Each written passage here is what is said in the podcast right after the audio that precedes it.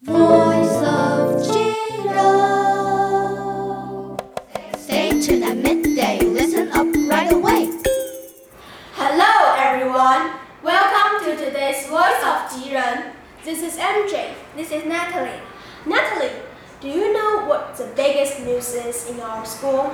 Well, I know that we have elected our new student mayor. Bingo!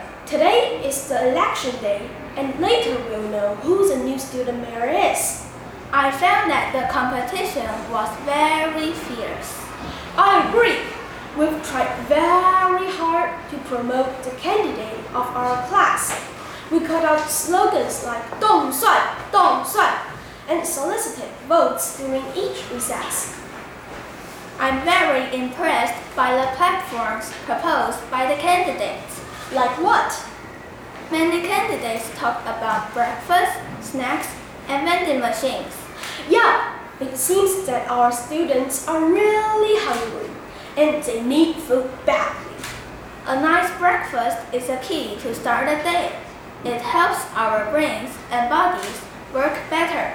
And we get hungry in the afternoon because we study really hard and we need more energy. That's true. If there were vending machines in school, we could buy snacks at any time. That would be very convenient. Many candidates were concerned about the bathrooms. Right, some old bathrooms are really smelly and we hate them. What does a five star bathroom look like? It should be beautiful, clean, and fragrant. I will enjoy myself in the bathroom and I won't want to leave the bathroom. What? You don't want to leave the bathroom? If everybody enjoyed themselves in the bathrooms, there would be many people waiting for them. Can you imagine a lot of people waiting at the bathroom during recess? Haha, that's funny!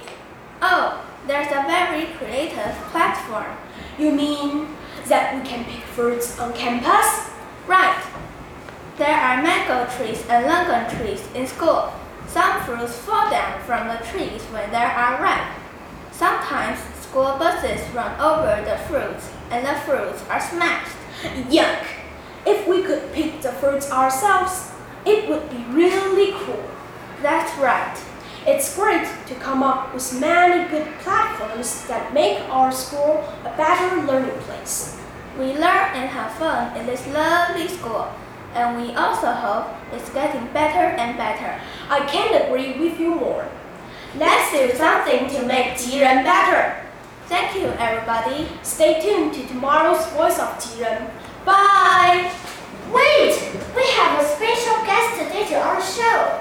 Let us welcome our chairwoman, Miss Shane.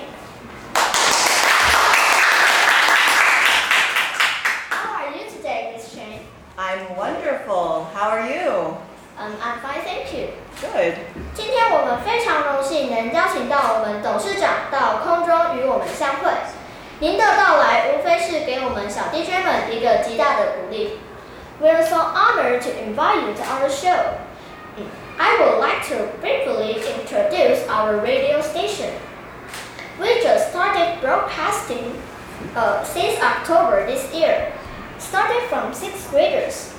Our DJs are selected because of their passion to speak up. Every Tuesday and Thursday, we share different subjects. Since you are our special guest in our radio, would you have something to encourage our DJs or students in Jiren?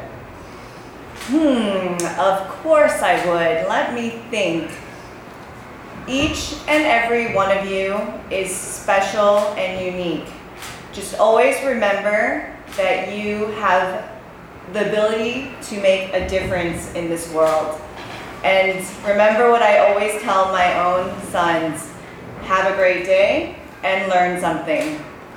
呃，刚刚董事长是想要和各位学生是呃各位小朋友说，呃，董事长希望我们就是每个人可以呃有不同的呃不同自己的那个在不同自己的领域做发挥， 然后也像一如往常一样，和那个他那个董事长和他的小孩说的一样，要要记得要有一个美好的日子，然后要学要学东西。